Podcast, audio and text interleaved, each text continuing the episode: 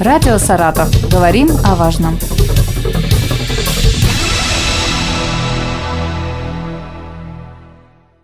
Здравствуйте, у микрофона Вероника Лебедева. Технологии не стоят на месте, и все чаще мы сталкиваемся с таким понятием, как голосовой помощник. А кто-то им уже давно и успешно пользуется. Голосовой помощник призван сэкономить и упростить время человека. Более подробно об этом мы поговорим с магистром СГУ факультета компьютерных наук и информационных технологий Дмитрием Пантелеевым. Здравствуйте. Здравствуйте.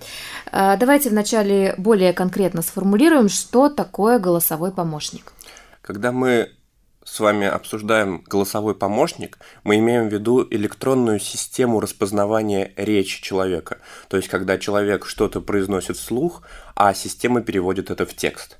Угу. А затем на заданную команду отвечает, то есть обрабатывает ваш запрос и дает то, что вы просили, в общем-то говоря. А какова история, как появился вообще голосовой помощник, кто его придумал и зачем? У голосового помощника как такового нету единоличного создателя.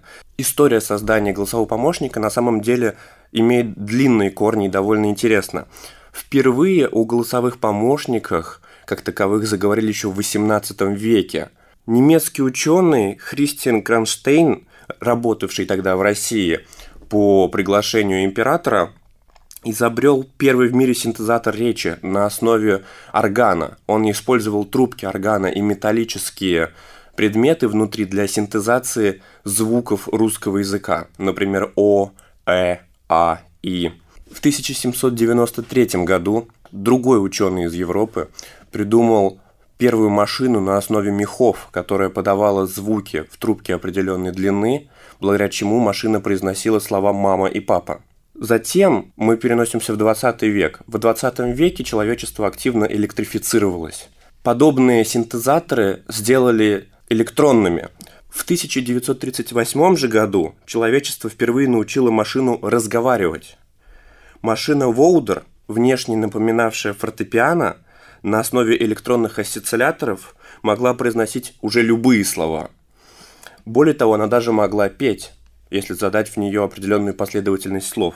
Впервые же понимать человеческую речь машину научили в 1952 году, поняв физику электронного синтеза речи, то, из чего физически состоит э, человеческая речь, человеческие э, слова в виде звуков, ученые разработали машину, которая распознавала так называемые форманты, набор резонансных частот звуков, то есть, проще говоря, звуковые волны, из которых состоят слова.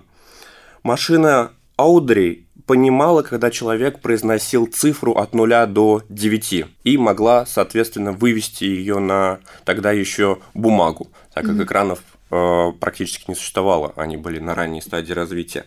Была лишь одна проблема, э, машина не понимала, когда эту цифру произносил человек, речь которого не использовалась при обучении. То есть То машина... Есть один человек должен был говорить. По сути, да, она обучалась под конкретного человека. Угу. Обучение занимало не так много времени, но она не была универсальной. А где эти машины использовали? В то время эта машина не имела какого-то практического применения, потому что просто произнесение цифры от 0 до 9 сложно было найти этому применение. Это было что-то э, ради науки, угу. научить машину понимать человеческую речь, скажем так, оживить ее. Это было что-то на грани фантастики. Впервые же голосовое управление появилось в 1962 году – Э, машину научили понимать цифры и арифметические знаки. Оператор, сидевший рядом с микрофоном, произносил цифры и знаки. Машина обрабатывала это и вычисляла. И выводила на лист операции. То есть, например, человек мог сказать 2 плюс 2, и на листе бумаги печаталось 4. Это была первая машина, которая имела голосовое управление. Мощный же толчок в развитии подобных систем начался в 70-х годах, когда, как это обычно водится, подобными системами заинтересовались военные, как э, американские, так и советские. Американские э, военные пошли по пути голосового управления, в чем они несколько не преуспели, потому что на тот момент времени технологии не позволяли сделать обширную систему голосового управления. Наши же военные, э, в частности КГБ, нашли другое применение данной системе. Так как технологии были ограничены в то время, и запись велась на пленку, то если агенту необходимо было в разговоре с кем-то записать кусочек диалога, он имел при себе портативно записывающее устройство с пленкой, но пленка могла вместить лишь пару минут разговора. И чтобы не потратить эти драгоценные минуты на пустую болтовню, нужно было в нужный момент вовремя начать запись. В КГБ придумали, чтобы при произношении ключевых слов или какой-то ключевой фразы начиналась запись автоматически – Э, данную систему разработали, мы знаем это из э, рассекреченных документов, в конце 70-х она уже существовала. Э, более того, мы достоверно знаем, что над этой системой работал человек, который изобрел Тетрис, mm-hmm. Сергей Пожитнов. Уже в 1986 году появилась первая машина, способная переводить большой объем речи в текст. Она понимала около 20 тысяч слов. Mm-hmm. В основе этой машины – Э, легла уже математическая обработка голоса. В отличие от э, простого синтеза речи, здесь применялись сложные математические операции, поэтому удалось унифицировать многие слова и значительно расширить словарный запас системы. С массовым же приходом компьютеров развитие голосовых помощников пошло программным путем. Вместо разработки новой машины стали разрабатывать программы, которые распознавали речь.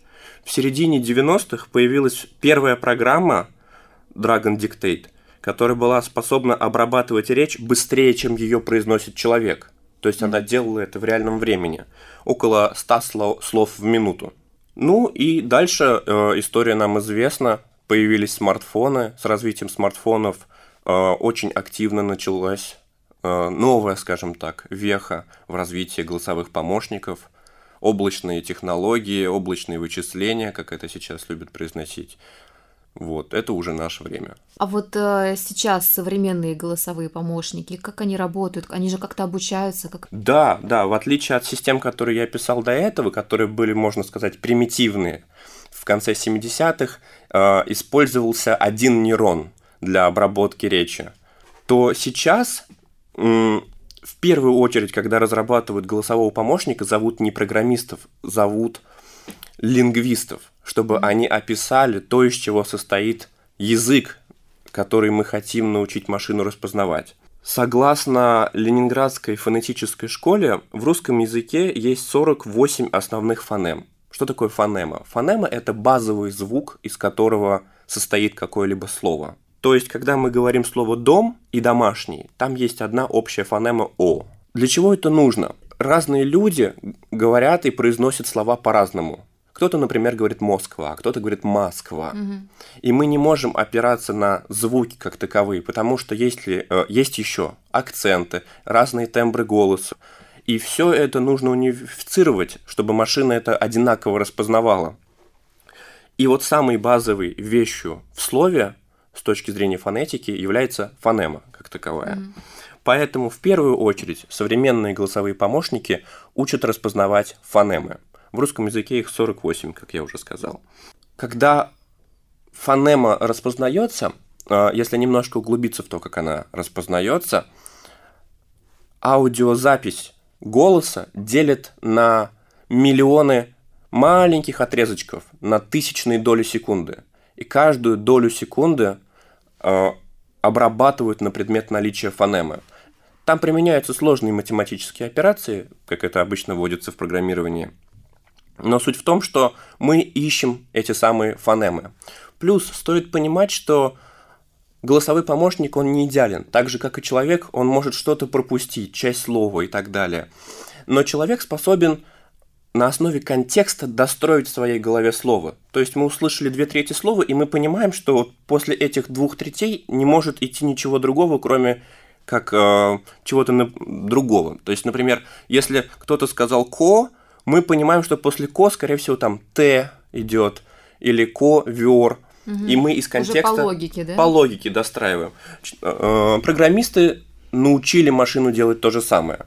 Взяли все слова русского языка, абсолютно все слова, разобрали их на буквы и математически посчитали вероятность, с какой вероятностью буква О идет в слове после буквы К, с какой вероятностью буква Т идет после букв К и О и так далее. Машина просто на основе вероятностей понимает, что, скорее всего, дальше будет вот такая буква, если она не смогла ее распознать. Где сейчас используется голосовой помощник и какие в дальнейшем перспективы? Голосовые помощники имеют довольно широкое применение. Все, кто пользуется смартфонами, знают, что рядом с клавиатурой всегда есть значок микрофона, на него можно нажать и продиктовать текст, вместо того, чтобы писать его вручную. Голосовые помощники активно применяются в записи судебных, точнее даже не в записи, а в транскрибации судебных э, слушаний, потому что там очень большой объем речи, которые произносят э, различные люди. И если раньше эту речь всю записывал человек с записи микрофона, то сейчас эту речь автоматически переводит в текст. Научное сообщество очень любит использовать голосовые помощники и начал использовать их еще в 80-е, когда появились первые системы, способные переводить по записи голоса в текст, по сути. Так что голосовые помощники на самом деле сейчас очень активно используются, особенно с приходом нейронных сетей, машинного обучения и искусственного интеллекта, которое позволило улучшить голосовые помощники, улучшить распознавание речи. Э, применение только расширилось. Ну и мы простые люди, да, которые используем голосовой помощник, чтобы включить музыку, будильник на телефоне. Однозначно. И куча мелочей. А, Дмитрий, спасибо большое. Напомню, мы сегодня поговорили об удивительной истории создания голосового помощника. А с нами был магистр СГУ факультета компьютерных наук и информационных технологий Дмитрий Пантелеев. Радио «Саратов». Говорим о важном.